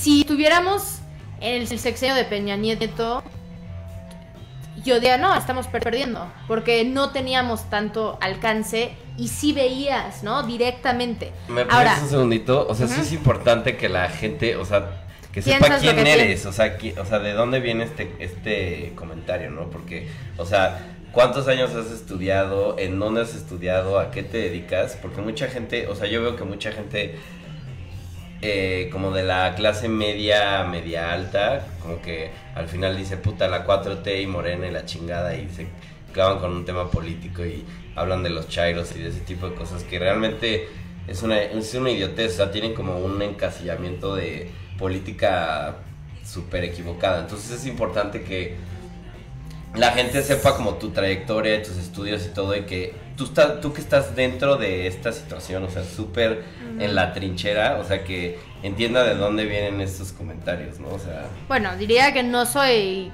am lover, como que yo, pero sí voté por él. es que ese es el punto, Hace no seis se trata de años- amar a un a No, un para nada. político, Hace seis años yo anulé Es- mi voto. Cuando era como que segunda vez, ¿no? Era lo que como Movimiento por la Paz con Justicia y Dignidad habíamos decidido, algunos, de anular nuestros votos. Em, entonces, no, bueno, yo digo, yo soy de Veracruz, nací ahí, pero mis papás son de Estados Unidos, entonces tengo las dos nacionalidades, puedo votar en los dos países. Em, y sí, estudié políticas, bueno, ciencias, ciencia política primero en la licenciatura y después una maestría en políticas públicas. Y regresé a México después de la maestría y empecé a trabajar en estos temas en 2010. Y era como, pues, ya cuando lo empiezas a trabajar y estudiar, es, muy, es fascinante porque lo puedes entrar desde una perspectiva de derechos humanos, desde em, la economía y la posibilidad económica para el país, desde el tema em, social, ¿no? De usuario, de ser usuaria. Y también porque cuando yo empecé en esto, la mayoría de las personas no autoidentificaron como usuarios. Mm. Porque era como, ay no, porque van a pensar que hay un conflicto de interés. Entonces ha sido en nuestra generación de decir, no, vamos a salir del closet y decir, sí, yo puedo ser profesional y puedo ser madre y puedo ser usuaria y no, eso no cambia por las razones o el propósito por la cual estoy haciendo este trabajo. Sí. Em, Bueno, pero Y entonces- entonces pero regresando al punto de que quién está ganando la batalla, yo sí creo que en la 4T, en este momento político, sí estamos ganando. De que tal vez sí reciben a las empresas, los senadores o las senadoras, pero entienden que ellos vienen con una agenda y ellos lo ven. Y todos nos preguntan, oye, pero ¿quiénes están ahí? ¿Por qué la iniciativa privada está ahí? Entonces, hay una gran preocupación de no regalar esta industria a alguien más, sino cómo lo vamos a utilizar aquí en México. No te creo, la neta, pero bueno. Bueno, está bien, pero Y O por sea, eso, No por te eso tienes que organizar con tus amigos es para. No, no, no, es- exacto, es que ese es el punto. Y ya Pero eso iba si con no el tema de la foto de la gente y así, porque, o sea, No, yo, Yo- sí creo no- que estamos ganando, pero creo que todas esas personas tienen que activar a 10 personas en sus redes para Es que, que cuando hacemos nuestro día de incidencia, tomamos el Senado y ellos están como, pero ¿de dónde salieron todas estas personas? Y están bien vestidos y vienen a, a platicar y pueden tener conversación. Como que todo eso es necesario. Tenemos un periodo de cuatro meses ahorita que es fundamental. Si no activamos todo esto en estos cuatro meses, sí, tal vez nada sale. Lo peor de los casos es nada. Mm, Así de plano. Y para nosotros es si la, la regulación tiene que tener una justicia social. Entonces pensar cómo ayudas a que los que van a ser excarcelados, cómo los vas a reinsertar en la sociedad. Sí, eso Pero sí. creo que también Mariana, después, que ella pueda... Sí. ¿De quién está ganando? O sea, ganando, estamos ganando todos. Eh, sí, la neta sí, o sea, Sí, mira, creo que tu escepticismo casi tiene razón, pero igual y hoy día ya no tanto. También se han hecho muchas encuestas de opinión en donde cuando yo empecé a hacer mi investigación de maestría, eh, que tenía que ver con el consumo de marihuana y con la que me fui siete meses a Uruguay, me fui a Colorado y así. Sí, Eh, para que sepan que no. Sí hemos estudiado no el tema. Cualquier, claro, Sí, es que sí. sí. Claro, claro, ¿no? sí me O sea, quemaba una mis tesis. pestañas. Y, y bueno, y entonces, cuando estaba eh, iniciando mi investigación en 2013, más o menos la encuesta que hacía la, la Cámara de Diputados en- a través de la CESOP decía que había un 70-30, ¿no? 70% de la población en contra de la regulación de la marihuana y 30% a favor. Ahora bien, desde ese entonces, incluso antes del caso de Grace, ya estaba el 70% de la población a favor del uso de la marihuana medicinal. ¿Qué ocurre aquí en México? Nosotros, a diferencia de Uruguay, que no tenían estos usos, y, e incluso que Estados Unidos, en México todo el mundo te va a decir que su abuelita tenía una planta, que le echaban alcohol y se lo Para echaba para las reumas, ¿no? Sí, sí. O sea, como que eso es algo que ya Ya es tradicional, o sea, Claro. que eso todo el mundo lo topa. Entonces yo creo que por esa parte, en, en términos de opinión pública, que creo que es como por donde te ibas ahorita, eh, yo creo que tenemos esa ventaja, ¿no? De que todos entendemos que tiene un potencial médico, sí o sí. O sea, eso, eso ya no es rebatible. Que hace, o sea, que la Bueno, legislación hay luego gente que pasada... lo debate, pero bueno. Pero esa gente va Bueno, pero cada Sí, día son claro, los menos, Bien ¿no? difícil encontrar o sea, como esas que, personas. y, y cuando conocen un paciente, o sea, cuando ves a una persona y cuando una persona te dice es que mi hijo me sonrió por primera vez después de usar este tratamiento y tenía 300 convulsiones al día, o sea, tu opinión cambia, o sea, no Sí, puedes no seguir pensando claro. igual. Claro. Entonces, bueno, o sea, digamos que en términos médicos, a nivel opinión pública, ese debate ya se ganó. Y en términos de opinión pública, con relación al uso recreativo, lúdico, nosotros le llamamos más bien adulto, porque pues, no sé, a veces no siempre fumas nada más para la peda o para la cábula, ¿no? A veces fumas para cosas inocuas como ir a pasear al perro. Este, entonces, em, cada día más, y ahora digamos como agencias que llevan haciendo esto durante más de 10 años, ya vieron que están en, en este 50-50. Entonces también esta, esta cuestión en opinión pública está cambiando, o sea, no siempre todo ha sido igual y nuestra sociedad no. Y también ya todos nos hemos visto afectados por la guerra contra las drogas, entonces incluso gente que no entiende qué onda con esto, sí topa que esta idea de que para que la droga no llegue a tus hijos es como de, güey, mis hijos se siguen drogando, pero ahora ya hay cientos de miles de muertos, hay desplazados, hay desaparecidos y las cosas ni han dejado de consumir ni nada ha mejorado. Entonces yo creo que ya estamos alcanzando una madurez desde el peor lado, ¿no? Que no fue a través de la educación, Sí, sino fue a de través del madrazos, terrorismo, ¿no? sí, Claro, sí, de sí, sí. Estado. Entonces, yo sí creo que estamos en un momento de quiebre. Ahora, ¿por qué decimos que noso- nosotros que son estos cuatro meses y por qué no podemos esperarnos todo el sexenio para cambiar? Porque para el próximo periodo ordinario ya están pensando en la siguiente elección, porque el capital político con el que llegó el PG al principio del sexenio, con un montón de aprobación, se va a desgastar. Entonces, todas estas condicionantes externas e internas van influyendo. Por eso es ahorita, no sé si nunca, pero es ahora o ahora. Claro. ¿Sabes? Sí. Entonces, como que seguir pensando, como que, uy, no, pues al ratito, y qué tal si después, y quizá luego lo hacemos mejor. No, es ahora o ahora. Sí, sí, para que O sea, ya no podemos. tarde, ¿no? llevamos 12 años de guerra. O sea, nadie se puso a pensar, ay, México estará preparado para una guerra contra las drogas. No, fueron, lo hicieron y en siete días Calderón declaró la guerra y cometió el peor error que pudo haber cometido. Sí, no. Y entonces ya, ¿estamos listos para la regulación? Sí, estábamos listos hace 12 años. Claro, en septiembre va a pasar algo, ¿no? Importante. Primero Dios. Pues solo si todos ustedes hacen algo. Andrés, solo si tú vas a los foros. No, huevo, es que ¿Cómo es- crees? es- o sea, porque nos quejamos un chingo de las redes sociales, Ay, ¿no? Y nos quejamos que, que si el político, que si la violencia, que si las noticias, que si no sé qué, y, y nos caga, y que si la corrupción. Pero nadie hace nada. Pero nadie hace, bueno, no nadie, pero Bueno, claro, claro. na- la mayoría no Cada hacemos día más. nada, ¿no? O sea, al final tampoco, o sea, mucha gente tiene muy ocupadas sus vidas, pero también podemos como, porque es, es para nosotros, o sea, al final, o sea, la violencia está ahí. Y este aprobar las drogas es un paso enorme para disminuir en gran medida la, la violencia que, claro, vivimos. O sea, Claro, claro. definitivamente no va a acabar y está el guachicoleo y están los secuestros y está la extorsión y está la gente mala que existe en todo el mundo, pero pero pues si das, o sea, cortas de tajo un ingreso enorme en la delincuencia y en la mafia, pues eso disminuye, o sea, es un golpe durísimo para pues, Sí, para el crimen, ¿no? Estoy Al de final. acuerdo. Entonces, Es sí, sí. pues, o sea, ¿de qué manera la gente podría ayudar? O sea, que en este caso, o sea, o sea, que diga, bueno, ok, ya me voy a poner las pilas y voy a hacer algo. ¿Qué? O sea, ¿cómo les sugieren las dos así que hagan? O sea, ¿qué podría hacer? Que, que creo que sí es importantísimo, ¿no? Pues sí, y también este periodo es importante porque según la jurisprudencia de la Suprema Corte, tienen hasta finales de octubre para cambiar la Ley General de Salud para que esos cinco artículos no forman parte de la Ley General de Salud. Las, los cinco artículos que son inconstitucionales que tienen que ver con el cultivo de cannabis.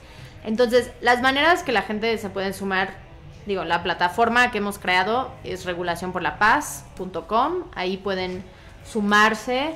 Eh, en cuanto te inscribes, pues vamos a estar mandando boletines y otro tipo de... Sí, Y para mandamos- acudir a eventos. o para acudir a eventos, para que sepan cuándo están sucediendo las cosas y para que pueden formar parte. Si alguien así dice, yo estoy viendo esto y yo quiero formar parte de la comisión de comunicación, nos pueden escribir a contacto arroba institutoria.org y ahí Sí, eh, vamos a a cualquier, poner todo eso. cualquier interés que tienen, te podemos entonces ya canalizar a los grupos que están trabajando.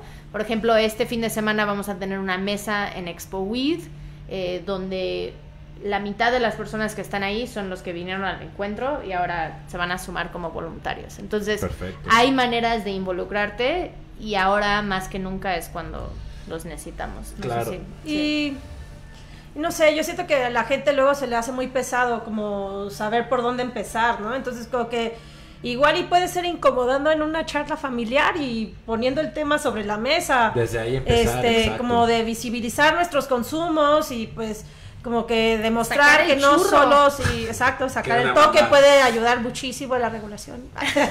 este, Sí. eh, pueden el día de hoy, así, si se están ponchando un porro, pues sacar una de esas semillas y sembrarla en su jardín y cultivar sus Y no propias comprar. plantas. Pues, este, sí, y sembrarlas y visibilizar la planta y darnos cuenta de que es ridículo este, prohibir una importante. planta. Este, pueden asistir a este tipo de foros, informarse más. eh, claro que sumarse a la coalición, si- seguir a todas estas organizaciones que pusimos en, en la página porque abordan el tema de la reforma a la política de drogas desde muchísimos aspectos, desde muchísimos puntos de vista y ángulos distintos y pues igual y ahí es donde van a encontrar el ángulo que más se, se acerca a su forma de ver el mundo, ¿no? Sí, eh, me gustaría regresar a lo de septiembre. Eh, Es que no me, no me queda bien claro qué es lo que va a pasar en septiembre. Estaba platicando hace un par de semanas con Jordi sobre en septiembre se va a saber qué oficialmente es lo que va a pasar, si tú puedes cargar tantos gramos, si te cachan con tantos gramos, ¿qué vas a hacer? O... Sí, eso quería preguntar, que, que expliquen bien hoy, o sea, bueno, que platiquen La esto de septiembre. Sara. Y, y hoy, y hoy cómo, cómo funciona el tema de la aportación, el consumo, etcétera, etcétera, ¿no? Igual estaría Yo no sé si, digo, en septiembre no es que ellos tienen que hacer algo, no Pero es tienen que, había hacer algo, ¿no? nada. En A ver, septiembre, tal vez lo, Es lo que, entendí que mal. empiezan el, que empieza el periodo ordinario donde los senadores regresan y tienen que retomar su trabajo. Y esto ojalá va a estar en su agenda y lo van a discutir. Y yo No, creo ya que está en un, la un- agenda. un tema que no hemos abordado Bueno, es como. ¿qué, es la jurisprudencia, no? Es que y entonces cómo llegamos a este punto. eh, Ellos- yo escucho, ellos- yo, yo escucho ju- jurisprudencia y mi cerebro se va. Jurisprudencia. Mira, Ni siquiera sé pronunciarlo. o sea, como que hubo ¿Qué todo hizo Judas? Sí, judis. Bueno, Bueno, pero que Mariana nos... eh, Sí, sí, sí, claro, claro. Sí. digamos como en pocas palabras, como que unos abogados activistas decidieron hacer toda una serie de juicios estratégicos en donde fueron y le per- pidieron permiso a la autoridad Ni vas a de saber. No, quiero perdón, es quiero que- a perdón, perdón, ahorita te, te cuento por qué. atención. Sí, este sí, yo quiero sembrar marihuana para mi uso personal. Fue lo que fueron y le pidieron a Cofepris. Y Cofepris les dijo, no, estás loco, ¿cómo crees? Es ilegal sembrar marihuana. Y entonces estos casos llegaron a la Suprema Corte y ellos dijeron, ¿por qué va a ser ilegal si yo tengo el derecho a la privacidad, yo tengo el derecho a la autodeterminación?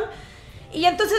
Como Y que al libre la- desarrollo de la personalidad. y, y- y bueno, Mm. sí, pero Ah, bueno, eso, eso venía que fue la. Suprema Bueno, Corte, perdón, ¿no? perdón. o sea, como que la Suprema spoiler. Corte va y, y analiza todo esto y se da cuenta que en efecto, que la marihuana no es más peligrosa que el alcohol, que la gente nunca. tiene derechos, ¿no? Y entonces dice, claro, nosotros, eh, eh, o sea, como que las personas que nos están pidiendo esto, no es algo irrazonable, ¿no? Porque pues, están, eh, vamos a darles un amparo para que ellos puedan ejercer su libre desarrollo de la personalidad, ¿no?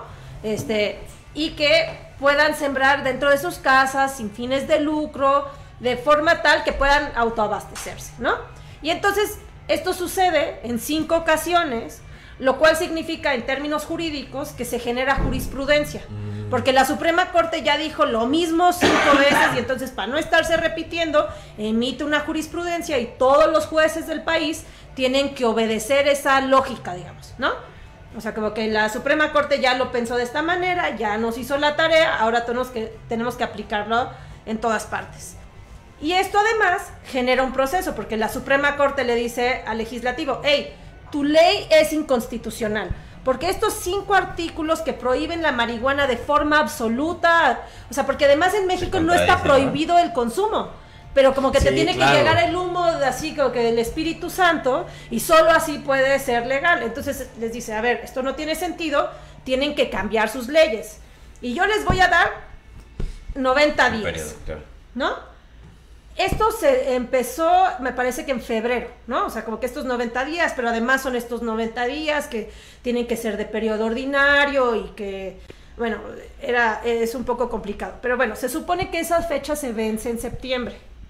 Entonces, por eso todo el mundo estamos a la expectativa de que se vence esa fecha, porque el, el legislativo, o sea, los senadores y diputados, tienen que ponerse de acuerdo y pasar una ley, o lo que puede pasar es que no se pase una ley y la Suprema Corte diga, bueno, entonces quitamos estos artículos y estos artículos ya no sirven, ya se, se eliminan de la ley y entonces ya queda una cosa sin regular.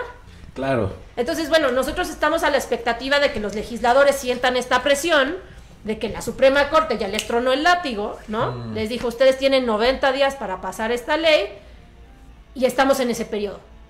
Entre tanto, la- la- ya hay una iniciativa que regula todo esto y más, y que es la que nosotros esperamos que pase.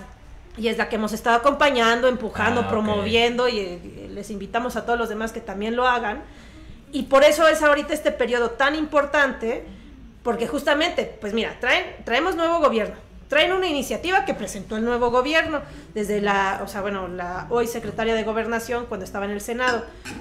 Tenemos este, la jurisprudencia, o sea, se están combinando todos estos factores que nos hacen asumir que hoy día sí es especial, que es diferente a cuando Peña Nieto presentó su iniciativa, que es diferente a cuando en, en el 2008 se presentaron las primeras iniciativas de marihuana en el país. O sea, como que hoy día, y además de que pues ya existe Uruguay, ya existe este, Canadá. California, 20 Canadá, estados de Estados legal, Unidos que ya es para uso medicinal, Canadá también, varios estados en en países en, en Europa ya han ido modificando sus leyes, en América Latina también. Y entonces, bueno, o sea, como que las condiciones están dadas, ahora sí que la, la semilla está sembrada, la onda aquí es como seguirla regando, cuidando, este, echándole ganitas, y un poco sí está en nuestras manos que sea nuestro discurso y que sean nuestros principios e ideales los que queden plasmados en esta ley y no únicamente los intereses extranjeros, shalala. Yo creo que hoy en día todavía estamos a tiempo de que pasen como, como mejor podría convenir a la sociedad en general que a unos intereses particulares. Y que además tenemos la ventaja que en otros países, que ya tenemos mucha más información, ya tenemos ejemplos, ya vimos lo que pasó Claro. eh, en Colombia, en donde solo se aprobó para usos medicinales y que realmente solo está beneficiando a una industria extranjera. Ya tenemos varios ejemplos en donde sí para se... evitar que pase eso aquí. Exacto. Entonces yo creo que sí es un gran momento. Y bueno, y entonces, el ahorita, hoy, legalmente, ¿cómo funciona el tema del consumo, aportación, este, pues... No funciona. ¿Quieren que plantar, no el caso de mi primo? O sea, no, espera, espera, espera. Ah, ok, ok. Espera.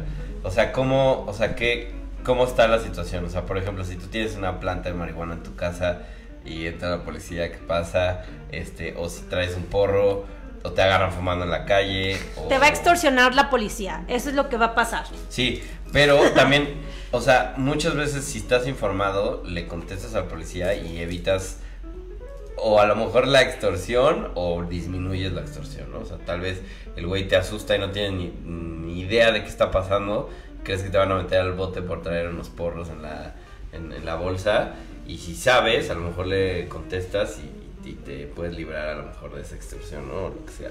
O a lo mejor dices, bueno, pues que pase lo que tiene que pasar y que te lleven y qué es lo que pasa, ¿no? O sea, te levantan, no te levantan, te ponen una multa, que es, o sea, cómo es. Podemos hablar del mundo ideal, de cómo se supone que tendrían que trabajar las reglas. No, pero ¿cómo es la regla? O sea, Ah, la ¿cómo regla es que la te regla? extorsionan. La No, regla no. actual, así como Pero funciona ¿cuánto, operativamente. ¿cuánto puedes portar? ¿Puedes fumar o no? ¿Puedes plantar? Si plantas, si te cachan, ¿qué pasa? Si fumas, si te cachan, ¿qué pasa? O sea, con, con Bueno, la ley. No, según, no, la no, ley, según la Ley General de Salud, en la tabla eh, de las reformas, de un paquete de reformas de 2009, de la ley de narcomenudeo, así se titula, pero era un paquete de reformas, em, tú puedes portar hasta 5 gramos de cannabis para tu consumo personal.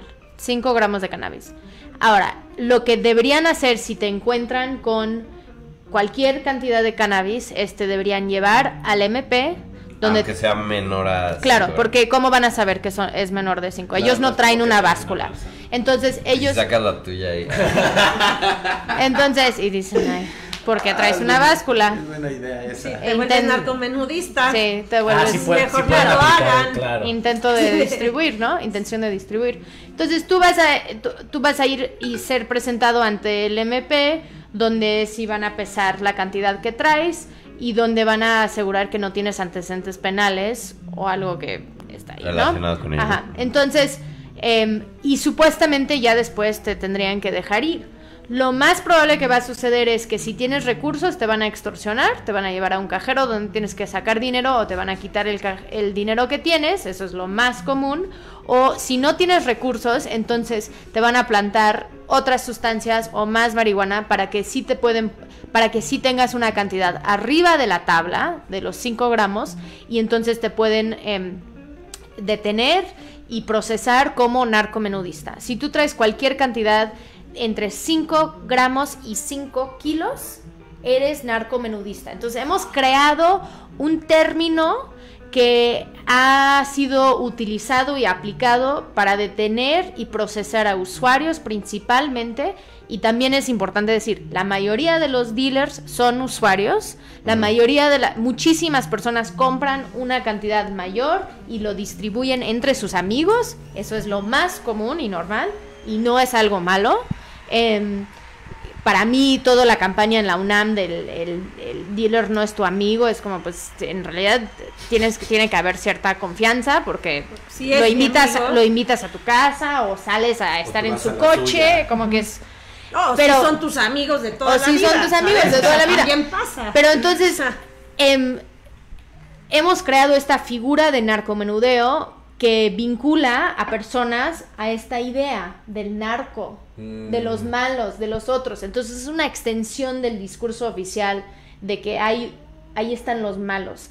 Entonces, la gente son, eh, la mayoría de las personas que están procesados por narcomenudeo en este país es por posesión simple arriba de los umbrales establecidos en la tabla, que puede ser los 5 gramos de cannabis o es medio gramo de cocaína, por ejemplo, que en realidad compras un gramo de cocaína en el mercado ilegal. Entonces, es todo un... Los umbrales siempre eran muy bajos, siempre lo dijimos.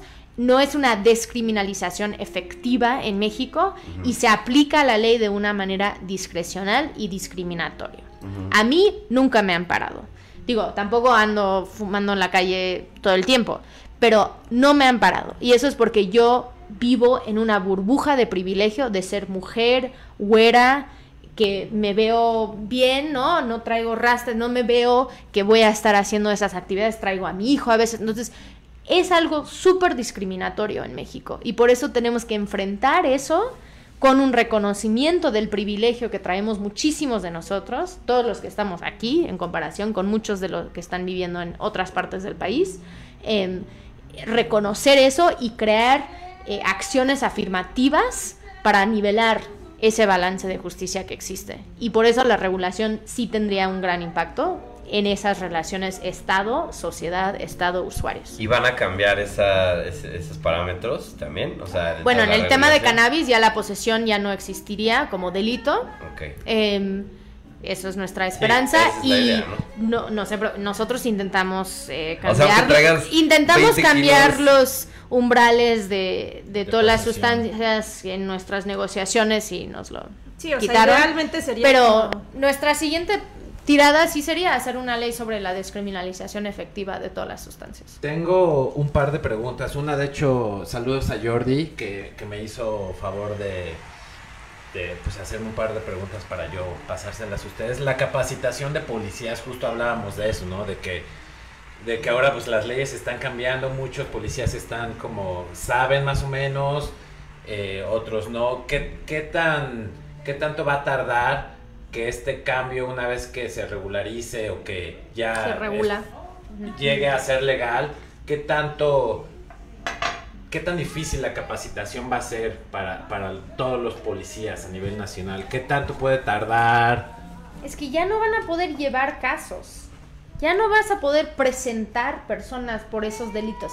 Con las otras sustancias sí. Y ya una vez legal, pues ya que Pero el punto es de pues, que Es como en, el, momento todas las en sustancias. el- en el- con el alcohol, ¿sabes? O sea, como que no es que la policía vaya y te abra la cajuela para ver si traes 10 botellas o dos de- botellas. Claro, o sea, claro. como que te agarras y te agarras, no sé, chupando en tu coche o caminando en la calle con tu chela. Va a ser ¿no? igual con la mota, O sea, como que idealmente 10 quisiéramos. kilos de mota y no hay pedo. O sea, haber sí un proceso, hay un proceso para llegar, perdón que les interrumpa, pero hay, va a llegar un, o sea, estamos por un proceso, esto no es como de, bueno, ya se, no es de la noche a la mañana, es lo que estoy tratando de decir, hay eh, lo que le pasó al amigo de mi amigo que lo detuvieron y tuvo que pagar 500 pesos en, en tarjetas de Netflix y de iTunes, muy ¿no? leve, te tengo Y eso, eh, los policías me leve. pudieron haber dicho, pues ya, vete, ¿no? O, o en, en qué momento va a haber ese cambio, qué tan fácil va a ser capacitar a esas personas, ¿no?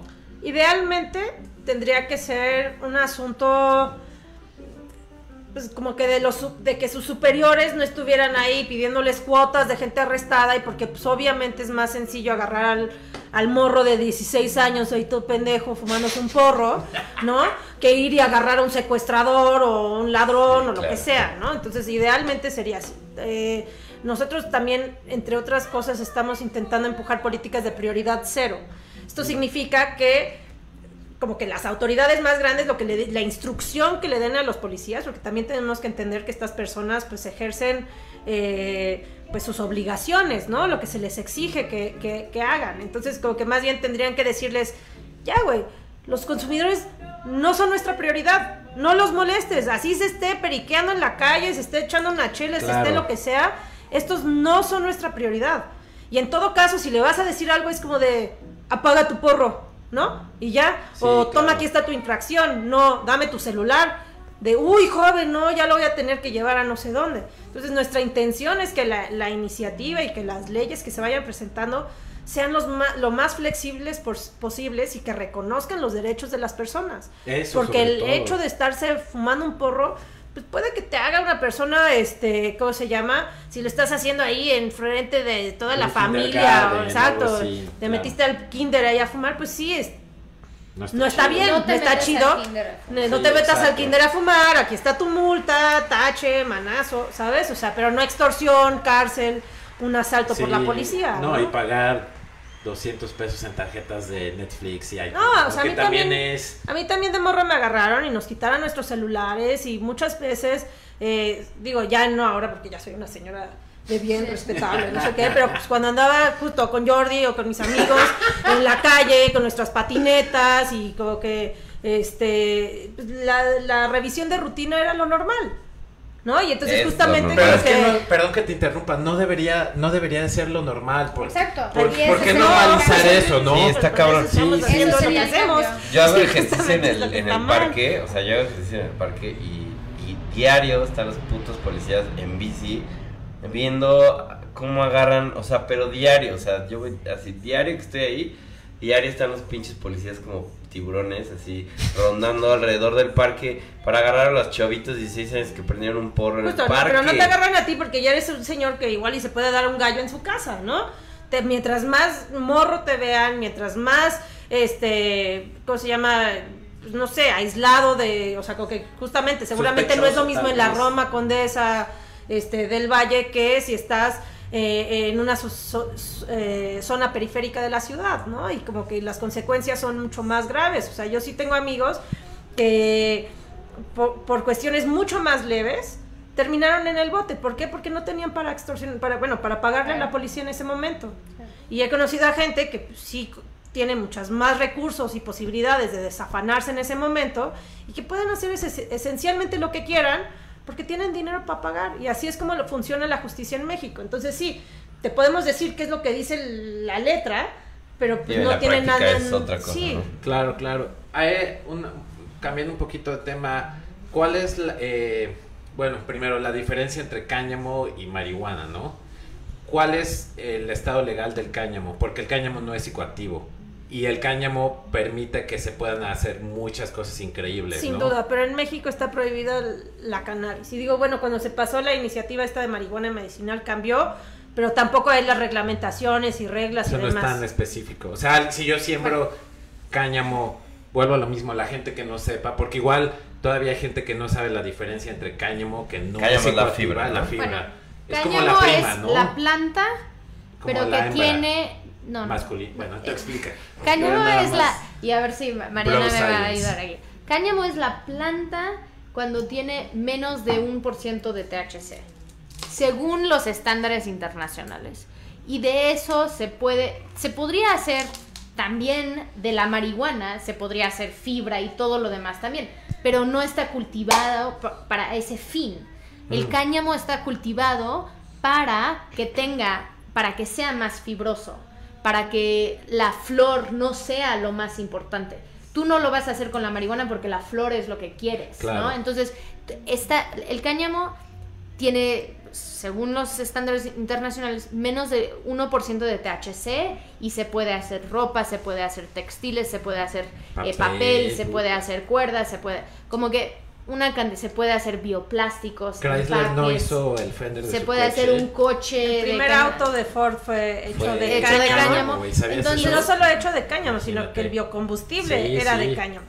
Sí, como entonces como que se va a poder hacer cualquier cosa, pero y la marihuana es lo que sabemos de que tiene una flor que es la es la planta hembra que se consume, que se puede fumar, que se puede comer, que se puede lo que tú quieras hacer y que probablemente tiene más THC y además tiene los más de 160 cannabinoides también ahí. CBD está presente. Justo quieres que estén todos los cannabinoides y que sean eh, medicinas, aunque sean extractos o lo que sea, que sí tienen todos los cannabinoides presentes porque así hay un balance y así cuando lo consumes no sientes tanto Claro, esas claro. diferencias. Entonces, sí hay como una... eh, es... eh, sí, en, es- en inglés se dice, eh, es, bueno, espectro completo, ¿no? Entonces también de que pasamos una ley de cannabis medicinal que solo permitía CBD con menos de 1% de THC. Para el caso de Carlos, que acaba de ganar en la Suprema Corte, él requiere THC para tratar su padecimiento. Si eres una, un paciente de Mm. cáncer, sí requieres THC para eso. Entonces, esta división de cannabinoides y, y como un cannabinoide es mejor que otro, pues no depende qué es lo que estás intentando hacer. Nada más voy a hacer un pitch para los que quieren saber más de la planta, sobre la industria, sobre qué es lo que em, se puede hacer dentro de este mercado ya cuando existe una normatividad legal. Eh, desde Instituto RIA hacemos cursos sobre que se llaman la industria Ah, emergente de cannabis em, y ahí abordamos la planta, la botánica, las regulaciones a nivel nacional, internacional, los tratados, eh, cuál es la gestión y administración de empresas en otras latitudes. Entonces, para que te puedes empapar en el tema y, y sí estar listos para cuando ya Claro, existe la Porque ley. es importante, ¿no? El cáñamo yo creo que a, a México sería muy buen, o sea, una industria Sí. muy fuerte, ¿no? No sé si quieres saber, porque ella sí Ya es para. experta. porque Creo que en tenías ahí algunos compromisos, ¿no? Ah, bueno, cuando ustedes digan. Ustedes No, sí. no, No, No, nosotros, ya, ya. nosotros podemos hablar tres, Sí, cuatro sí, horas, pero- es un poco tarde, pero tiempo. sí podemos ir cerrando. En Sí, efecto, claro, claro, claro. el cáñamo es como esta hermana perdida de la marihuana que tipo no topábamos todas las pot- potencialidades que tenía, pero que durante miles de años hemos utilizado, ¿no? Y entonces tipo piensa que había más productos de cáñamo en las carabelas de Colón que de madera, ¿no? O sea, como Mm. que es, eh, George Washington tenía plantíos de cáñamo. Este, La constitución gringa está escrita en papel de cáñamo. Sí, bueno, el, el borrador. ya el otro era pergamino, pero, pero en fin, no importa. El punto es que el cáñamo se puede hacer todo. El primer auto fue eh, de Ford, fue hecho por cáñamo. O sea, como que. Y, y además existen todas estas teorías de la conspiración que en efecto la verdadera razón por la cual se, se prohibió la marihuana tenía que ver con que el cáñamo iba a ten- resurgir porque había caído en desuso y habían creado esta máquina nueva, Ah, pero que bueno. operaba en contra de los teoría. intereses de gente como la familia DuPont y otros que ya habían creado otro tipo de telas sintéticas como el nylon o que tenían eh, in- que estaban muy invertidos en la industria del papel a base de madera y entonces que como que representaba tantas opciones incluso dentro de la industria farmacéutica que pues, mejor lo prohibimos y lo asociamos con los mexicanos que además son unos flojos y que fuman marihuana y quieren violar a las, las mujeres blancas, lo- ¿sabes? O sea, como que se fundamentó la prohibición en toda una serie de, de argumentos racistas, eh, falsos, que, que no nos han permitido ni valorar, ni investigar, ni explotar la planta este, de la manera más amplia que se puede, ¿no? Y entonces hoy día, pues muchas veces pensamos que, que la mota pues nada más es fumarse un gallo y como quedarse sin hacer nada, cuando pues hemos visto que tiene un montón de potenciales terapéuticos, que tiene muchísimos eh, potenciales industriales y que además que quienes fumamos y que lo usamos de forma este, adulta, pues también somos seres humanos comunes y corrientes, Claro. que vamos a trabajar los lunes, que, que llegamos estresados después del tráfico a nuestras casas a darnos un gallo como quien se da una copa de vino o, o lo que sea, ¿no? Y digo, sí hay gente que fuma marihuana y se queda comiendo tres bolsas de chetos. Está bien, digo, Y probablemente eso le pasa la primera vez o las primeras No, dos veces. gente y ya que lo hace. le agarra la onda. Que fritea está bien, no juzgo. Pero también es muy importante saber que hay, por ejemplo, de- esto lo platico mucho con Jordi. Hay deportistas, justo tú mencionas es, los, en español, los patinetos. Hay, hay, la mayoría lo hacen. A mí me gusta, por ejemplo, ver Pero mucho. también Michael Phelps. No, lo- la gente que, hace- que practica jiu-jitsu. Hay Claro. campeonatos que antes de Los de MMA que salen Ajá, fumando así pues con los todos hermanos su CBD. los hermanos Díaz son lo mejor. Y ellos, exacto, salen así como y salen fumar y les vale madres. Pero bueno, lo que voy es que hay gente que hace cosas chingonas, o sea, deportistas que les gusta, pues y, y no solo porque les gusta estar como en otro estado de ánimo, sino porque también les ayuda, ¿no? O sea, como que te hace más sensible. La gente, la gente que corre maratones se da unos, no pipazos, pero unos con sus vaporizadores y les ayuda como a los pulmones y demás, ¿no? Y bueno, ya para cerrar, ¿no? Alguna... Creo que hablamos mucho, eh, quedó muchísimo por hablar. Todavía hay No, cosas muchísimas preguntas, pero Vamos ya a- se comprometieron a a hacer una segunda parte y me comprometo a leer al menos el libro Los carteles no existen. Uy, estaría como- padrísimo venir a hablar de eso. Sí, de eso y de otras preguntas, ¿no? Por ejemplo, Jordi igual como, como la prohibición en redes sociales, radio, o, o, por ejemplo cuando sea legal, ¿qué va a pasar con cosas como FedEx, DHL? Y- Pero bueno, esas son otras preguntas. Y pues nada. Son buenas preguntas, pero ojalá que se puedan ir resolviendo, resolviendo cuando ya tengamos una, es una ley, ¿no? Y ya con base en esa ley ya podemos empezar a imaginarnos todos estos mundos. O sea, ahorita es, necesitamos un marco normativo que es el qué, y todo esos que está mencionando son los cómo, que vienen después.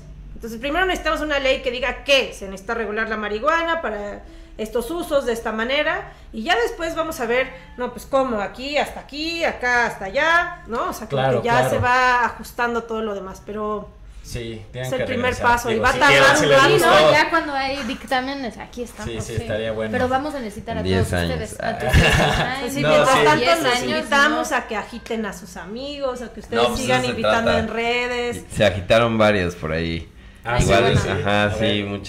Digo, nada, ninguna pregunta así específica, pero varios comentarios. Agitaciones. Perfecto. Agitado. Pues. Pero buenos o No, todo bien, ¿Todo sí, que, o sea, que hay que unirnos y que nadie por encima de la ley. Nadie. Vamos. Claro. Este, saludos. Somos los únicos que quieren pagar impuestos.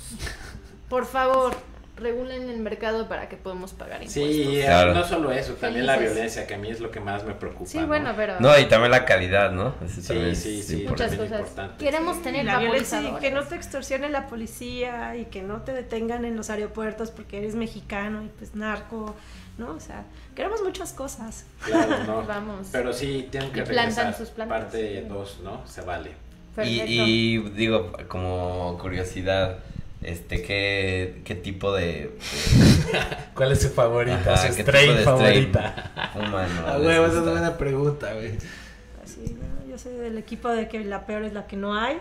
Este, y, y sobre todo, pues nada, vivo en México, ¿no? O sea, yo no, no es de que yo realmente sepa lo que estoy fumando. Habitualmente la gente te trae de lo que hay, Y le ¿no? pone Y, el nombre que sea, ¿no? y mucha- ponen muchas veces le ponen el nombre que sea y yo creo que la más rica, la más rica es la que cultiva uno en su jardín, da un chingo de gusto después de ver de meses de estar Claro. cuidando una planta y Sí, más chido. fumar y poderla compartir con tus amigos, eso es así. Es que la mejor, eso, la mejor ¿no? es la que creciste en tu jardín, en tu balcón, en tu ventana. O tus Y generalmente prefieren sativa o indica o, o no hay Todo es un preferencia. mito. Sí, Yo había escuchado eso. Todos, todo es- todos son híbridos. Claro. Eh, pero digo, yo O prefieren suelo estar ir hacia más. sativa porque me gusta estar alerta, porque me gusta hacer cosas, pero cuando uno quiere dormir, pues ya indica, está muy rico. Y yo estoy de acuerdo con Mariana. Yo ahora que cultivo, pues lo que cultivo es lo más especial porque es, lo cuidaste y sigue allí y pasaste todo un proceso y ya lo puedes como, sí, compartir. Muy bien. Pues muchísimas gracias por habernos.